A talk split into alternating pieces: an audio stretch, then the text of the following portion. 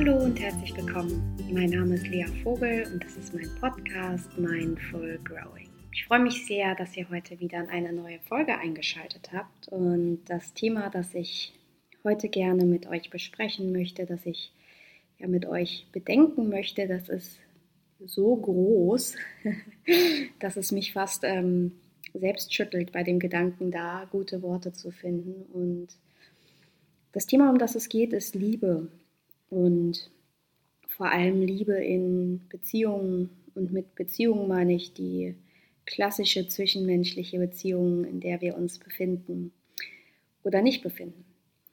Und ich habe viel über das Thema in der letzten Zeit nachgedacht, weil ich sehr, sehr viele Klienten treffe und mit vielen Menschen spreche im Moment, die ähm, dem Thema Liebe, dem Thema Beziehungen, dem Thema zwischenmenschliche Beziehungen auf einem ähm, ja, neuen Niveau begegnen wollen. Und deshalb habe ich mir auch überlegt, dass ich das Podcast-Thema Liebe auf einer, ja, vielleicht Liebe in einer neuen Qualität nennen möchte. Und ja, um ehrlich zu sein, das Thema Liebe ist so groß wie kaum ein anderes aus meiner Sicht. Das ähm, hat alles, trägt alles in sich. Ähm, fast was Magisches, finde ich, ähm, was unfassbar beeindruckendes, was unglaublich Irrationales. Ähm, und gleichzeitig liegt da so viel Schmerz. Jeder kennt das sicher, ne? Und so viel Enttäuschung und so viel, ähm, ja, vielleicht auch so viel Frust, je nachdem, was man für Erfahrungen mit dem Thema machen konnte, durfte. Und besonders das Thema Enttäuschung finde ich ganz wichtig in dem Zusammenhang, denn per Definition des Wortes ist es eigentlich etwas, worauf ich auch eingehen möchte, nämlich, dass wir ähm, früher oder später an den Punkt kommen, an dem wir nicht mehr getäuscht sind. Und während das schon hochdramatisch klingt, meine ich das eher im Sinne von, irgendwann nach der ersten Verliebtheit kommt der Zustand, in dem die Hormone wieder ein bisschen gesetzter sind, wieder in ihren ganz normalen Bahnen laufen und wir dann das Gefühl haben, ja, dass die Täuschung im positiven Sinne ein bisschen nachlässt. Aber von Anfang an, ich versuche das ein bisschen zu sortieren ähm, für euch und für mich und ähm, gehe auf das Thema, was ist eigentlich Liebe auf einer neuen Qualität oder was ist vielleicht, ähm, was können wir von der Liebe erwarten und was vielleicht auch nicht. Und mh, hm, Vielleicht sollten wir uns dem Thema annähern, indem wir äh, uns mal den Zustand des Verliebtseins anschauen. Und ich glaube, jeder kennt das, ob, ob glücklich oder unglücklich verliebt. Ähm, wo Verliebtheit ist, ist ein unglaublich schönes Gefühl. Und es gibt Paartherapeuten, die sich viel mit der Thematik auseinandergesetzt haben und sagen, wir suchen uns immer Partner aus, ähm, zumindest in den frühen Stadien unseres Lebens in denen wir oder an denen wir noch etwas lernen können, vielleicht sogar alte Wunden heilen können. Von daher kann es sein, dass unser Partner, unser Gegenüber etwas in sich trägt, was wir vielleicht sogar schon aus unserer ersten Familienkonstellation kennen. Ähm, und vielleicht haben wir so uns sogar vorgenommen, ich werde das niemals, ich werde niemals jemanden finden, der auch nur ein bisschen so tickt wie meine Mutter, mein Vater. Und ähm, schaut mal genau hin, wie der Partner, die Partnerin so tickt. Vielleicht ähm, seht ihr es jetzt noch nicht, wenn ihr gerade ganz frisch verliebt seid. Vielleicht seid ihr schon länger in einer Beziehung und merkt das ein oder andere. Und die guten Neuigkeiten sind, wir bekommen das nicht zufällig oder wir suchen uns das nicht aus, weil wir den Schmerz so gerne mögen, sondern ähm, all die Eigenschaften, die wir vielleicht in der Kindheit abgelehnt haben und sie in unserem Partner wiederfinden, die können ein großes Lernfeld aufmachen. Das heißt, ähm, wir haben sogar die Möglichkeit, auch daran zu wachsen und in diesem ja, Verhalten nochmal etwas über uns zu lernen. Und dieses Gefühl des Verliebtseins, um darauf nochmal zurückzukommen, wir waren ja gerade bei der Magie, das ist ja auf so vielen Ebenen so wunderschön. Ne? Also es ist als allererstes, dass dieses, also es gibt ja Tests, die besagen, dass das der Koksrausch und der Rausch des Verliebtseins sich ziemlich ähneln. Also was da so hormonmäßig in unserem Körper, Körper unterwegs ist, das ist schon beeindruckend. Und dieses Hoch, das wir erleben, das ist einfach auch tatsächlich körperlich messbar. Und damit möchte ich gar nicht den romantischen Charakter des Verliebtseins schmälern, denn ich persönlich finde, das ist ein phänomenal wunderschöner Zustand. Ich möchte das nur so erläutern, falls ihr das noch nicht wisst, um einfach auch mal klar zu machen, was passiert da mit uns und wie kann es eigentlich sein, dass wir diesen Zustand, diesen Anfangszustand sozusagen als Messlatte für die restliche Beziehung nehmen? Viele Menschen, die ins Coaching kommen oder viele Menschen, mit denen ich spreche, und natürlich kenne ich das selbst auch sehr gut, sagen so, ja, das war am Anfang nicht so. Am Anfang war mein Partner viel mehr so und so. Und am Anfang war mein Partner, der hat viel mehr das gezeigt. Und ich habe das Gefühl, mm, ich habe sozusagen, oder der hat sich verstellt, oder der ist jetzt, der hat jetzt total nachgelassen, der ähm, umkämpft mich gar nicht mehr so, oder der äh, ist jetzt gar nicht mehr so toll, wie er das am Anfang eigentlich gesagt hat. Und das ist sehr nachvollziehbar, denn man ist im Sinne ein bisschen enttäuscht. Nichtsdestotrotz ist es auch ein sehr natürliches Verhalten und wir sind alle sehr, sehr gut ähm, dabei, wenn wir den Zustand dieser ersten wunderbaren Euphorie nicht als Messlatte für unsere restliche Beziehung nehmen. Denn da können wir nur enttäuscht werden. Wie gesagt, das ist ja vergleichbar mit einem Koksrausch, ganz positiv formuliert. Und das, was da zusätzlich passt oder passiert, ist, dass wir ähm, wenn wir das Gefühl haben, dieser Partner ist es jetzt und diese wunderbaren Hormone einsetzen, dass wir auch das Gefühl haben, uns endlich ganz zu fühlen. Das heißt, dass der Partner all das für uns sein kann, was uns endlich ganz macht. Also wir fühlen uns dann endlich so verstanden, wie wir es vielleicht in vorherigen Beziehungen nicht gefühlt haben. Wir fühlen uns endlich ähm, nicht mehr einsam, wir fühlen uns gesehen, wir fühlen uns gewertschätzt, wir fühlen uns für unsere ja, für unser Sein ähm, anerkannt. Und dieses Gefühl der Ganzheit, das ist eigentlich das, wonach wir zeitlebens streben. Ähm, es gibt ja diverse Geschichten auch schon aus der, so bei den alten Römern und in, in der Antike, ähm, und die Geschichten, dass wir tendenziell immer danach bestrebt sind, unsere zweite Hälfte zu finden. Und dieses Gefühl, die zweite Hälfte zu finden, das lässt sich ja dann auch romantisch einfach darstellen, dadurch, dass wir immer auf der Suche sind nach jemandem, der uns endlich ganz macht und ähm, wenn wir dann noch erleben, dass das Gefühl einsetzt und wir wirklich spüren, so jetzt fühle ich mich ganz, es kann kommen, was will, ähm, ich, ich fühle mich angekommen. Das ist ja auch sehr besonders. Ne? Das ist ein sehr, sehr schönes Gefühl und für jeden, der jetzt gerade in dieser Situation ist, genießt es, denn es ist so wundervoll. es ist ein so schönes Gefühl und es hat eine so große Berechtigung, dass wir uns da voll reinlehnen in diese guten Gefühle. Und gleichzeitig ist es aus meiner Sicht ganz wichtig zu erkennen, dass das Gefühl der Ganzheit auch irgendwann nachlässt. Das bedeutet, wir merken plötzlich, dass der Partner nicht dafür da ist, uns ganz zu machen, sondern dass der sozusagen seine ganz eigene Agenda hat. Weil auch der will ganz gemacht werden, auch der möchte sich endlich rund fühlen. Ähm, und irgendwann, nachdem die Anfangsphase ein bisschen vorbeigegangen ist, wir also ähm, diesen ersten Rausch hinter uns haben, dann merken wir, dass jeder sich ein bisschen wieder zurück auf sein Terrain begibt und jeder auch mehr versucht, seine Bedürfnisse ähm, ja, einzubringen. Ähm, jeder versucht wieder ein bisschen etwas von der Beziehung zu bekommen. Ich glaube, so kann man es ganz gut sagen. Ähm, Im Buddhismus gibt es den Ansatz, und das fand ich ganz schön, und gleichzeitig ist das extrem schwer, denn für diesen Ansatz äh, müssten wir alle egofrei sein. Aber da gibt es die schöne Idee, dass ähm, bedingungslose Liebe bedeutet, dass wir unser Gegenüber mit unserem reinen und vollen Herzen so sehr lieben, dass wir ihm nur, und zwar nur, das Beste wünschen. Und wenn das Beste für diese Person ist, dass er sie glücklich wird mit unserer besten Freundin, unserem besten Freund, dann würden wir uns dafür freuen. Und das wäre bedingungslose Liebe. Und ich weiß nicht, was jetzt gerade bei dir passiert, wenn du das hörst. Ich kann für mich auf jeden Fall sagen, dass diese Vorstellung ziemlich schwer ist.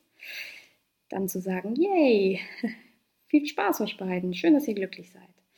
Ähm, das liegt daran, dass wir alle in der Regel nicht ego-befreit sind, dass das also was mit uns macht, dass wir dann verletzt fühlen, dass uns das traurig machen würde. Zu Recht finde ich auch, ne? dass wir uns ausgeschlossen fühlen und naja, und was da alles eben noch so dran hängt.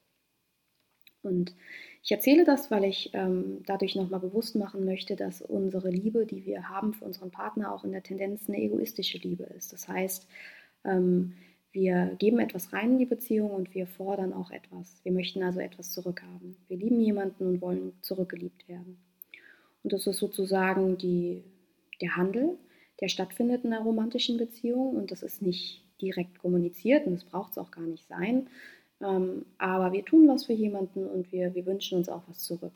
Ähm, das heißt nicht, heute gehe ich einkaufen, morgen musst du das machen, sondern ich glaube, ihr wisst genau, was ich meine, dass wir im Gegenzug eben zurück geliebt werden wollen.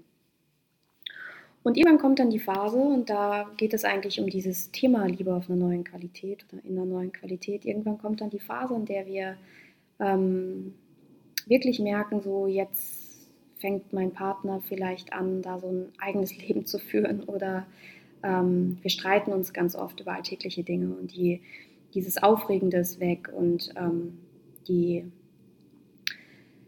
ja, diese besondere Stimmung, dieses Gefühl, mich so gut zu fühlen, das ist vielleicht einfach weg. Und es gibt Menschen, die können das schwer ertragen, deshalb springen die sozusagen von Neuanfang zu Neuanfang, um immer, diesen, um immer dieses High mitzunehmen. Und versteht mich nicht falsch, auch das kann ja seine Berechtigung haben, wenn es einfach nicht der richtige Partner ist, wenn wir uns also ausprobieren müssen. Komme ich später nochmal zu. Es gibt aber auch Menschen, die das einfach ganz bewusst machen, weil sie das Gefühl nicht aushalten können, dass es eben nicht mehr so hoch ist. Das Gefühl nicht mögen, dass es in so einen relativen Normalzustand kommt. Und wenn wir in diesen Normalzustand reinkommen, wenn wir vielleicht in diesen, was wir so im ja, Volksmund als Alltag bezeichnen, da fangen dann sehr, sehr häufig die Manipulationen an. Und das ist ein großes Wort und ich habe es trotzdem bewusst gewählt, weil das, was wir machen, schon zum Teil auch manipulativ ist. Das heißt, sehr, sehr häufig kippt die Liebe dann ähm, zwischen Macht und Ohnmacht. Und das ist ganz spannend, das so zu sehen, denn auch da gibt es Menschen, die das exzessiv leben, die beispielsweise gerade zu Beginn in Partnerschaften eine ganz, ganz große Angst verspüren, also wirklich Angst haben, den Partner zu verlieren, ihren eigenen Wert anzweifeln, ähm, alles versuchen, um diese Beziehung gut zu machen, alles versuchen, um den Partner glücklich zu machen und ähm, sich da also in einer ganz starken Ohnmacht befinden und eigentlich erst aus dem Zustand rauskommen, wenn es komplett kippt, also wenn sie nicht von der Ohnmacht in neutral, sondern wenn sie von der Ohnmacht in die Macht kommen. Das heißt, diesen Zustand, dass wir beide auf Augenhöhe sind, den gibt es dann kaum. Man kippt also weiter und fühlt sich dann mächtiger. Ähm, nicht nur sicherer, sondern auch mächtiger. Und das bedeutet, dass viele sich dann erst wohlfühlen, wenn sie merken, so, mein Partner, der könnte mich im Zweifel jetzt nicht so richtig verletzen. Ähm, denn ich bin die Stärkere in der Beziehung. Ich bin der Stärkere in der Beziehung. Und das ist jetzt ein sehr großes Extrem, also zwischen Macht und Ohnmacht, aber im Kleinen, da haben wir das sehr häufig auch in, ja, in wirklich alltäglichen Situationen. Und die große Kunst ist es ja auch da, wieder mal ehrlich zu sich zu sein und zu schauen, was mache ich denn hier eigentlich in meiner Beziehung? So, wo bin ich denn eigentlich manipulativ und wo bin ich ganz erwachsen? Und dieses Gefälle sich anzuschauen, ähm, das ist eine große Qualität und sehr erleichternd auch einfach, weil wir dann erkennen und ganz ehrlich sein müssen zu uns, was wir auch erwarten können von der Beziehung. Und was wir zumindest äh, nicht erwarten können, ist, dass unser Gegenüber uns ganz macht, dass unser Gegenüber uns glücklich macht. Und ich glaube, die meisten von euch wissen das auch, dass wir immer schon selbst glücklich sein sollten, bevor wir uns in eine Beziehung begeben weil alles andere nur scheitern kann. Nichtsdestotrotz glaube ich, dass da sehr unterbewusst auch einfach genau diese Wünsche und Bedürfnisse mit reinschwingen. Und das ist zum Beispiel auch in wirklich sehr guten, aus meiner Sicht sehr erwachsenen Beziehungen häufig der Fall, dadurch, dass diese Manipulation im Kleinen dann anfängt, dadurch, dass wir versuchen, unseren Partner ein bisschen anders zu machen. Und wenn wir versuchen, unseren Partner ein bisschen anders zu machen, dadurch, dass wir ihm beispielsweise auftragen, was er zu tun oder zu lassen hat, ähm, dann stützen wir uns manchmal auf so ein gesellschaftliches Bild. So. Also wir holen uns Hilfe zur Seite und sagen, naja, das macht man doch nun mal so als Freund. Ähm, man heirat, heiratet doch nun mal. Ähm, das musst du doch auch wissen. Oder mh, hm, man zieht doch zusammen nach drei Jahren. Das, das macht man doch nun mal so. Es kommt einfach darauf an, je nachdem, was unser Bedürfnis ist. Wir versuchen auf jeden Fall, uns da ein bisschen zu stützen auf gesellschaftliche Regeln oder unsere Umwelt. Und wir beginnen ganz, ganz langsam, das ist besonders klug von uns, ähm, unseren Partner ein bisschen zu kritisieren. Warum machen wir das eigentlich? Ist ja auch spannend. Ne? Also warum begeben wir uns da in so ein ähm, in so ein Gefälle zwischen Macht und Ohnmacht? Also wir, wir wünschen uns etwas von dem Partner, das er für uns macht. Und vielleicht bitten wir drum. Und wenn wir das Gefühl haben, das kommt nicht richtig an, was wir uns da erhoffen, ähm, also wenn ein Wunsch nicht erfüllt wird, dann fühlen wir uns ohnmächtig. Und das, was wir dann machen, ist, ähm, in die Macht zu gehen. Das heißt, wir versuchen dann ganz sinnvollerweise unseren Partner zu kritisieren. Und das ist ein Verhalten, das uns sozusagen tatsächlich ähm, evolutionär mitgegeben wurde. Denn wenn wir uns noch mal kurz anschauen, was machen wir denn als Kinder oder als Babys, da haben wir ja nicht so viele Möglichkeiten, um uns auf, um auf uns aufmerksam zu machen. Ne? Jetzt müsst ihr euch mal vorstellen, dass wir uns, dass wir was von unserer Mutter wollen, aber noch nicht sprechen können. Ähm, und vielleicht liegen wir in unserem Kinderbettchen und wünschen uns Zuneigung oder wir wünschen uns, dass sie einfach da ist, weil wir uns alleine fühlen oder wir wünschen uns, dass sie uns füttert. Und das Einzige, das wir tun können, ist eben zu schreien. Und wenn wir schreien, dann haben wir die Erfahrung gemacht, cool, wir kriegen ziemlich viel Aufmerksamkeit. Und das Gute ist auch, dass wir sogar das bekommen, was wir tatsächlich brauchen. Denn sie werden versuchen, irgendwas zu machen, dass wir aufhören zu schreien. Und im Zweifel gehen wir dann noch mal raus oder wir kriegen Milch oder wir bekommen Liebe. Und dieses intuitive Verhalten, das rufen wir auch relativ häufig ab in unseren Beziehungen. Musst du mal schauen, ähm, wann du vielleicht anfängst zu meckern oder deinen Partner abzuwerten oder Vergleiche aufzustellen. Hm, so nach dem Motto, ja, aber XY, die sehen sich viel häufiger, als wir uns sehen die machen auch noch echt coole Sachen zusammen. Die haben viel mehr Hobbys zusammen. So, wir fangen also an mit Beschuldigungen, mit Abwertungen ähm, und erhoffen uns, dass wir dadurch Liebe bekommen. So, witzig, ne? könnte man fast schmunzeln. Das, was daran nicht so witzig ist, ist, dass wir das tatsächlich extrem häufig machen. Das heißt, wir werden laut und erhoffen uns davon Liebe zu bekommen. Und wenn wir das machen, dann kann es sein, dass wir in diesem Machtmodus stecken bleiben oder wir kippen wieder zurück in den Ohnmachtsmodus. Und im Ohnmachtsmodus sind wir manchmal ähm, sehr flehend, sehr bedürftig. Das kannst du mir doch nicht antun. Warum fährst du allein in Urlaub? Ähm, oder wir fühlen uns eben dann wieder in dieser mächtigen Position auch sehr verpflichtet. Also Macht hat auch was mit Pflicht zu tun, mit Schuldbewusstsein zu tun. So. Ähm, ich auch gehört von einem Klienten, der sagte, ich kann, also ich würde so gerne mal alleine in Urlaub fahren, aber das kann ich nicht machen. Also das, das geht auf gar keinen Fall. Und zwar wirkt das jetzt paradox, wenn ich sage, das war so dieser Machtzustand, aber tatsächlich ist es genau das, denn es hat auch so eine elterliche Instanz. Ne? Ihr wisst ja, dass ich ganz viel immer wieder spreche über Kindmodus, Elternmodus, Erwachsenenmodus und Macht und Ohnmacht ist ja auch ein bisschen da unten. Also Ohnmacht so als Kindmodus, Macht als Elternmodus. Und ne, das hat ja dann auch so eine sehr, sehr ähm, beschützende Komponente, also eine sehr mächtige, so ich kann dich heil machen, ich kann dich retten, indem ich auf meinen persönlichen Urlaub verzichte. Und da machen wir einfach eine Menge, wir machen da eine Menge und wir wundern uns dann, warum Beziehungen im Laufe der Zeit sehr anstrengend werden. Und wenn man so will, kann man das ein bisschen so vergleichen mit einem goldenen Käfig. Ne? Und wisset, ich, ähm, mag Beziehungen. ich äh, finde, es ist ein sehr, sehr schönes Konzept und gleichzeitig glaube ich, dass wir uns sehr oft einfach ähm, keinen Gefallen damit tun, mit der Enge, die wir schaffen. Denn dieser goldene Käfig, in dem wir jedes einzelne Bedürfnis unseres Partners erfüllen müssen und er auch unseres, da entstehen natürlich, da entsteht einfach viel Enge. Da entsteht viel Enge, da entsteht viel, ähm, ich mache das jetzt für mich und du machst das auch für mich zurück und da entsteht einfach viel Annahmen und Mutmaßung und zum Teil auch Routinen, die nicht weiter hinterfragt werden.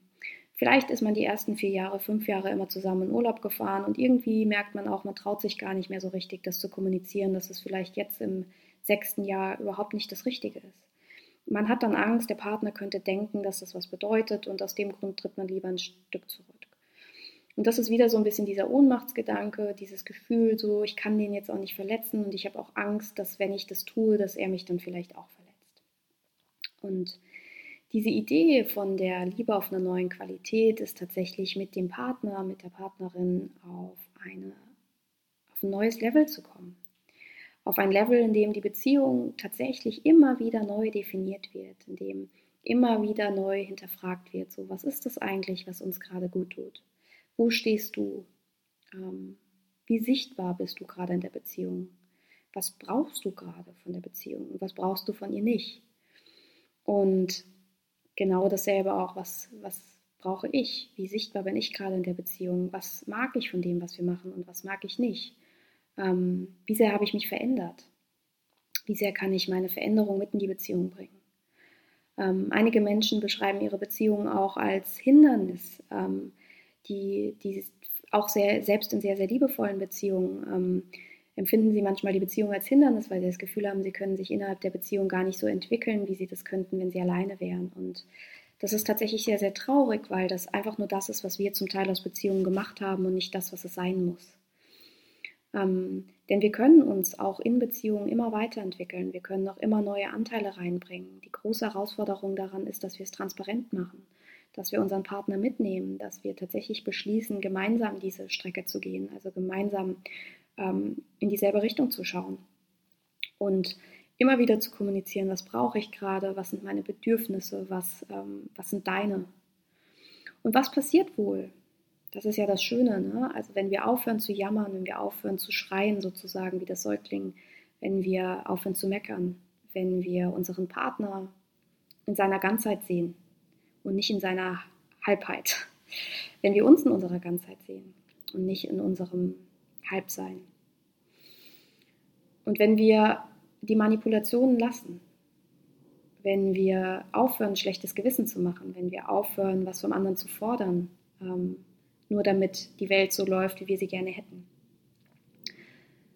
Und ich glaube, ähm, dass wir dann in eine neue Qualität kommen würden, eine Liebe ohne Gefälle, in eine Liebe, die tatsächlich Raum gibt, um sich ganz zu sehen, eine Liebe, die Raum gibt, um sich weiterzuentwickeln und eine Liebe, die Raum gibt, ähm, dass jeder er selbst sein darf mit all den Bedürfnissen, die da sind.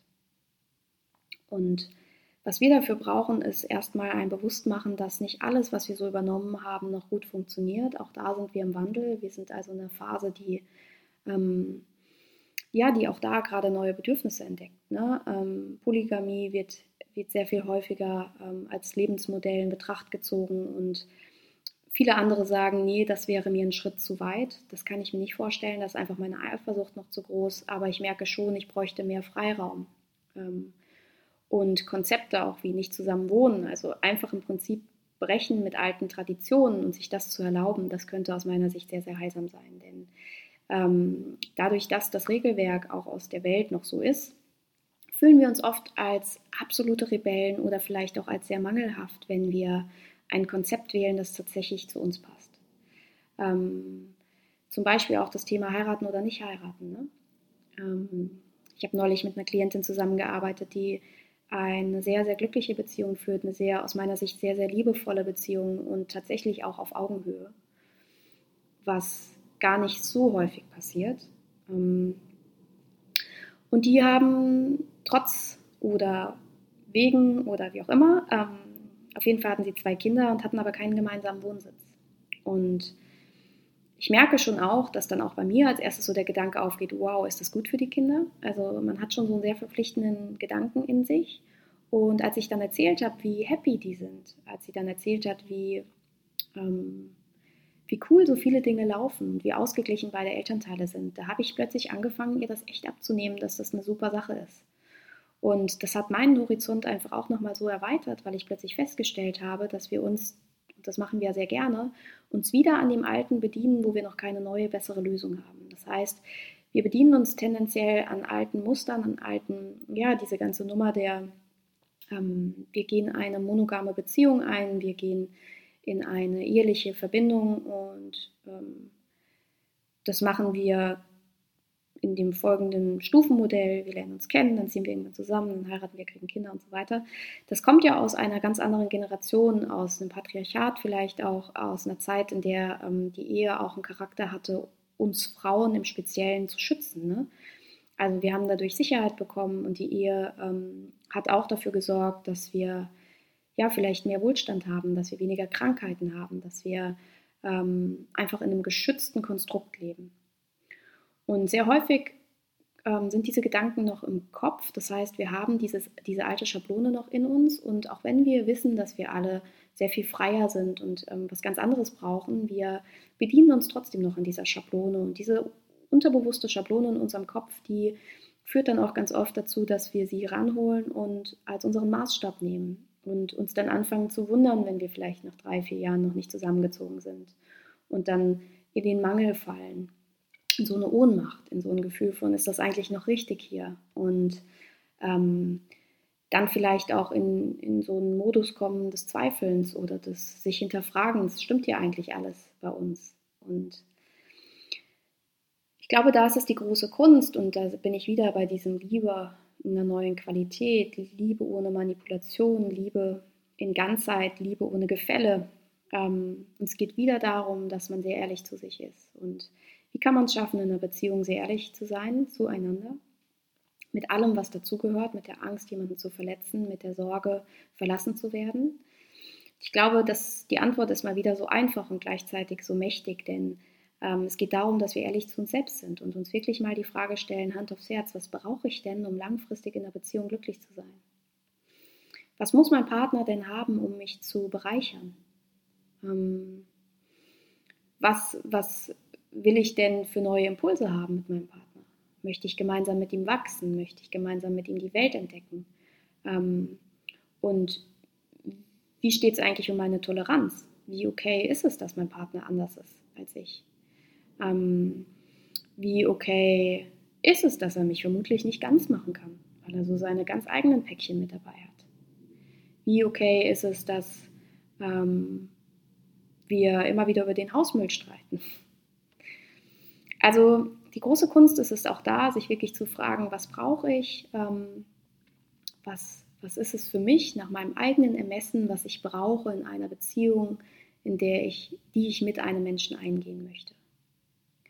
Und viele Menschen denken, dass wenn sie eine Beziehung haben und die erste Phase der Verliebtheit vorbei ist und man ist sicherer miteinander, man liegt im Jogginganzug nebeneinander auf dem Sofa, schaut Serien. Also wenn wir sozusagen diese erste ähm, Phase der Anspannung, der Unsicherheit überwunden haben, dass die Beziehung dann einfach da ist. Und dass der ja unser Partner ist und uns schon nicht verlassen wird, sozusagen. Und ähm, auch da möchte ich nochmal ganz stark erinnern, dass die Beziehung nicht einfach da ist, sondern dass die Beziehung das ist, was zwischen dir und zwischen deinem Partner stattfindet und dass dieser Raum befüllt werden möchte. Und dass dieser Raum ähm, ja von beiden Seiten befüllt werden möchte und im Dialog, im Austausch ist miteinander. Ich habe mal, ich weiß gar nicht, ich glaube, ich habe das in einem anderen Podcast auch schon mal gesagt, ähm, da wurde ein ein Ehepaar ähm, in der New York Times in einem Artikel gefragt, was denn eigentlich ihr Geheimnis ist, weil die irgendwie phänomenale 65 Jahre verheiratet waren. Und ich fand das sehr, sehr schön, also offenbar so schön, dass es mir noch immer ähm, im Gedächtnis ist. Und die beiden haben gesagt, dass für sie das Geheimnis war, dass sie wussten, dass sie sich jederzeit verlassen könnten. Und ich weiß, dass ich am Anfang so ein bisschen verhalten darauf reagiert habe und dann gleich die Kraft dieser Aussage gespürt habe. Nämlich, stellt euch mal vor, wie krass das ist, wenn wir wirklich merken, dass unser Partner uns jederzeit verlassen könnte und dass wir unseren Partner jederzeit verlassen können. Wir wissen das in unserem Kopf, aber lass das mal kurz in dein Herz. Und schau mal, was das mit dir macht, ob das vielleicht ähm, dir das Gefühl gibt, dass dein Partner gerade in dem Moment viel wertvoller wird. Oder dir vielleicht das Gefühl von Freiheit gibt. Und wenn du merkst, dass es eine immense Angst gerade in dir auslöst, dann mach dir klar, dass du vielleicht jetzt in den Modus der Ohnmacht abrutschst. Denn Verlustangst ist eine wunderbare Begleiterscheinung des Verliebtseins und der Liebe im Generellen und zeigt uns im Prinzip immer wieder auf, dass wir glauben, ohne unseren Partner nicht ganz zu sein. Und da kann die Arbeit dann losgehen. Ne? Da kann man dann schauen. Ähm, mit allem Respekt, by the way. Also, dass das nicht einfach ist, ist mir völlig klar. Aber dann auch nochmal zu schauen, so was brauche ich denn für meine Ganzheit? Was brauche ich denn, damit ich mich gut und ganz fühle?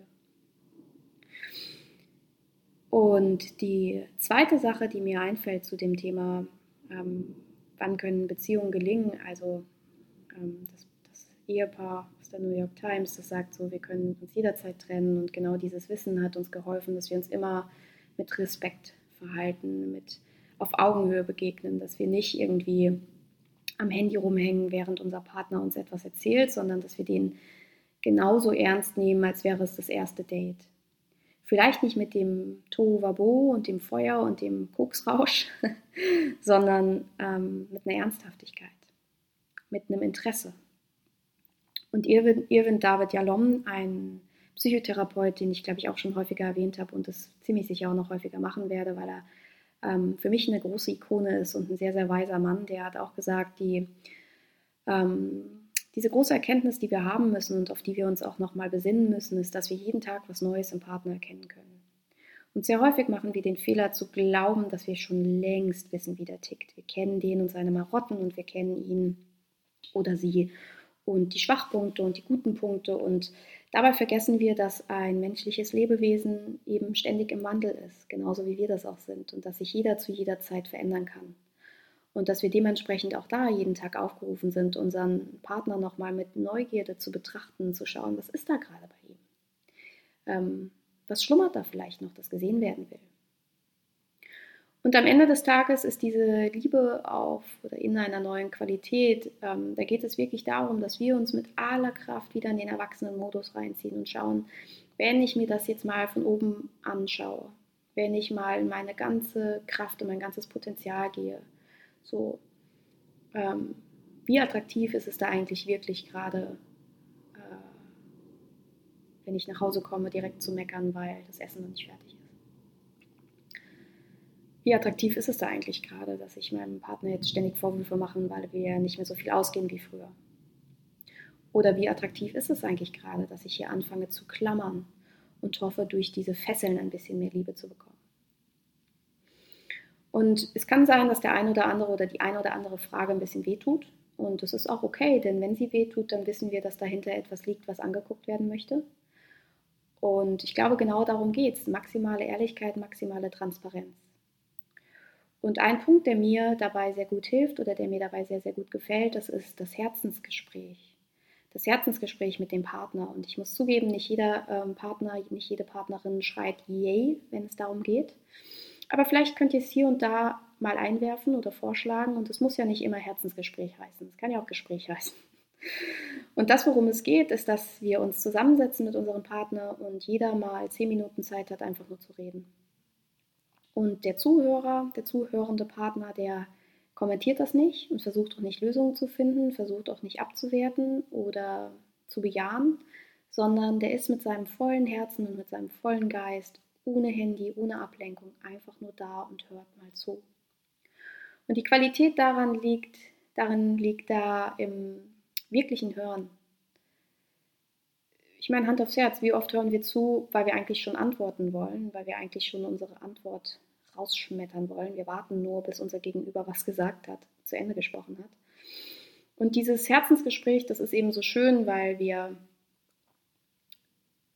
wirklich nichts sagen müssen. Das heißt, wir müssen uns auch keine Aussage zurechtlegen. Wir können einfach nur hören, was da ist. Wir können diesen Raum, der zwischen den beiden Partnern liegt, diese Beziehung können wir füllen, füllen mit Gesagtem von ihm und von ihr. Und nach den zehn Minuten, die echt lang sein können und ein unglaublich großes Geschenk sind, weil wir einfach nur mal reden dürfen, wird getauscht. Und dann erzählst du. Du hörst nicht zu, sondern du erzählst einfach.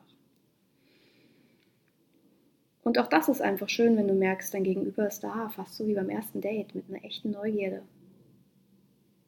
Und du kannst dich einfach zeigen und vielleicht bist du zu Beginn noch ein bisschen verhalten und zeigst noch nicht so viel und wirst immer und immer wärmer damit und traust dich immer und immer mehr zu sagen.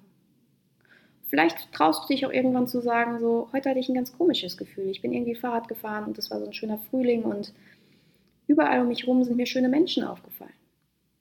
Schöne Menschen, die ich total attraktiv fand. Und das ist nichts, was einfach, by the way, mal beim Abendessen reingeschmissen werden soll, sondern dafür braucht es eben den geschützten Raum und diesen geschützten Raum, den man auch in der Freundschaft hat, den wir uns in Beziehungen verwehren, weil da ganz viel Eifersucht ist, ganz viel Verlustangst, ganz viel Macht und Ohnmacht. Und alles, was ich sage, das sind Ideen und Vorschläge und Dinge, die sich zum Teil bewährt haben, die in Coachings funktionieren, die ich zum Teil anwende und es geht einfach nur darum, dass wir auch da sehr ehrlich und transparent sind was bedeutet Liebe für uns? Ist es der buddhistische Ansatz der bedingungslose Liebe? Ist es ähm, ein gerettet werden wollen? Ist es vielleicht Projektion? Bringen mich vielleicht Themen meines Partners auf die Palme, die ich insgeheim auch in mir trage, aber ablehne? Das gibt es sehr, sehr häufig, ist ein wunderbares Phänomen der Psychologie, die Projektion. Das heißt, dass wir im Partner Dinge sehen, die wir selbst irgendwann mal in uns vergraben haben. Vielleicht ist der Partner sehr, sehr wütend und das nervt dich zu Tode. Das verstehst du überhaupt nicht. Und du selbst hast das Thema Wut einfach irgendwann in der Kindheit mal mit einer kleinen Schaufel tief in die Erde gegraben. So.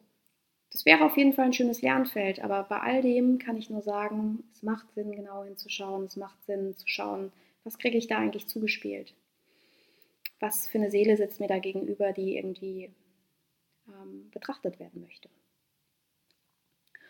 Und bei all dem, was, was jetzt sehr nach Neugierde klingt, bei all dem, was ähm, auf Augenhöhe klingt, gibt es natürlich auch ähm, Regeln aus meiner Sicht. Ne? Ähm, ich habe viel darüber nachgedacht, ähm, bedingungslose Liebe, bedingungslose Beziehungen ähm, und einige Menschen, die sagen, ich, ich, liebe diese Person wirklich so, so sehr und es ist mir ein so wichtiger Mensch und ich weiß trotzdem, wir sind so unterschiedlich, wir können keine Beziehung führen. Und da möchte ich auch gerne nochmal sagen, dass es aus meiner Sicht einen großen Unterschied gibt zwischen bedingungsloser Liebe und, und Beziehungen. Denn Beziehungen brauchen meistens ein paar Bedingungen. Denn Ansonsten könnte man ja mit jedem eine Beziehung führen und die Bedingung heißt vielleicht auch nur, ich muss dich attraktiv finden, ich muss dich menschlich toll finden. Die kann aber auch heißen, ich, ich, um ich als erwachsener Mensch glücklich zu sein, muss ich jemanden haben, der auch Kinder möchte, muss ich jemanden haben, der auch ein Haus möchte, muss ich jemanden haben, der auch in der Stadt leben möchte. Also schau dir auch deine Bedingungen gut an und wisse, dass Liebe durchaus bedingungslos sein kann. Es kann auch sein, dass wir jemanden lieben unser Leben lang und diese Liebe in unserem Herzen tragen und dass das trotzdem kein Garant dafür ist, dass die Beziehung funktioniert, weil die Bedingungen für die Beziehung nicht gegeben sind. Und auch dann wäre es ein erwachsener Schritt, der nicht in Macht und Ohnmacht hin und her pendelt, sondern der wirklich ähm, im erwachsenen Augenhöhe-Modus stattfindet, zu schauen, was ist jetzt die Entscheidung, die ich treffen möchte. Und ja, das sind die Gedanken, die ich dazu habe, zumindest die ersten. Und ich glaube, zusammenfassend kann man sagen, dass Liebe eine so unfassbar tolle Qualität hat, dass wir einen Partner finden, einen Gefährten, einen Menschen, der so hochspannend ist, weil er ein menschliches Lebewesen mit eigenem Kopf, mit eigener Seele, mit eigenem Gehirn, mit allem drum und dran ist. Und dass wir unsere Brille, unsere Ich kenne dich ja schon innen auswendig Brille einfach mal abnehmen müssen, um mit Adleraugen zu schauen, wer sitzt da eigentlich gegenüber und was hat der für Bedürfnisse und was ähm, können wir vielleicht drehen in unserer Beziehung, um da nochmal eine ganz neue Qualität reinzubringen. Und wo können wir vielleicht Diskussionen, wo es um Macht geht, ähm, rauswerfen aus der Beziehung? Können wir die im Gespräch lösen, erkennen, hey, ob du jetzt oder ich Schuld hattest, es ist nicht wichtig. Lass uns einfach schauen, wie wir da neuen, eine neue Qualität reinbringen können. Und das Ganze ist ein riesengroßes Thema. Und wir haben einen Mini-Bruchteil davon angeschaut. Und es war mir einfach ganz wichtig, mal darüber zu sprechen, weil das Thema so unendlich viel Raum einnimmt. Zum Glück, weil es so ein schönes Thema ist und weil Liebe so wichtig ist und Liebe am Ende des Tages auch unser ganz, ganz großer Motivator ist. Neben dem Glücklichsein gibt es noch einen weiteren Antrieb, nämlich wir wollen geliebt werden um unseretwillen und wir wollen Liebe geben können. Und dieses Wir wollen geliebt werden um unseretwillen, das müsst ihr euch auch nochmal auf der Zunge zergehen lassen, denn so geht es deinem Gegenüber auch. Der will nicht manipuliert oder gedreht werden. Der will auch nicht optimiert werden. Der will nicht passend gemacht werden. Der will einfach so sein können, wie er ist. Und je mehr du das akzeptierst und je mehr du das loslassen kannst, dass du dein Gegenüber nicht drehen und schrauben musst, je mehr du Raum gibst dafür, dass Dinge passieren dürfen unabhängig von deinem eigenen Bild, das du vielleicht im Kopf hast, wie es zu sein hat, umso mehr Magie passiert aus meiner Sicht und aus meiner Erfahrung. Je mehr du loslässt, was du glaubst, was sein muss, und je mehr Raum du gibst für das, was sein darf, desto mehr Magie passiert. Und da würde ich dir ganz, ganz, ganz, ganz, ganz dringend empfehlen, das einfach mal auszuprobieren, zu schauen, was passiert, wenn nichts sein muss und alles sein kann. Klingt wahnsinnig abstrakt, ich bin mir trotzdem irgendwie total sicher, dass ihr das greifen könnt. Und ich freue mich wie immer, dass ihr Gedanken teilt, vielleicht auch Gedanken zur Liebe im Generellen. Ähm, und wünsche euch viel Spaß beim Herzensgespräch oder beim, beim Gespräch mit dem Partner, mit der Partnerin. Und das Ganze geht natürlich auch bei einem schönen Date. Also auch da schon ganz ehrlich zu sein, ganz, ganz, ganz transparent ranzugehen. Und wenn das Thema spannend ist für dich und du vielleicht noch Fragen hast, dann kann ich auch gerne noch mal eine andere Podcast-Folge dazu aufnehmen. Wie gesagt, es ist so wahnsinnig vielschichtig. Nur für heute will ich das Thema hier enden und mich freuen, wenn du auch beim nächsten Mal wieder reinhörst. Bis ganz bald, habt einen wunderschönen Tag.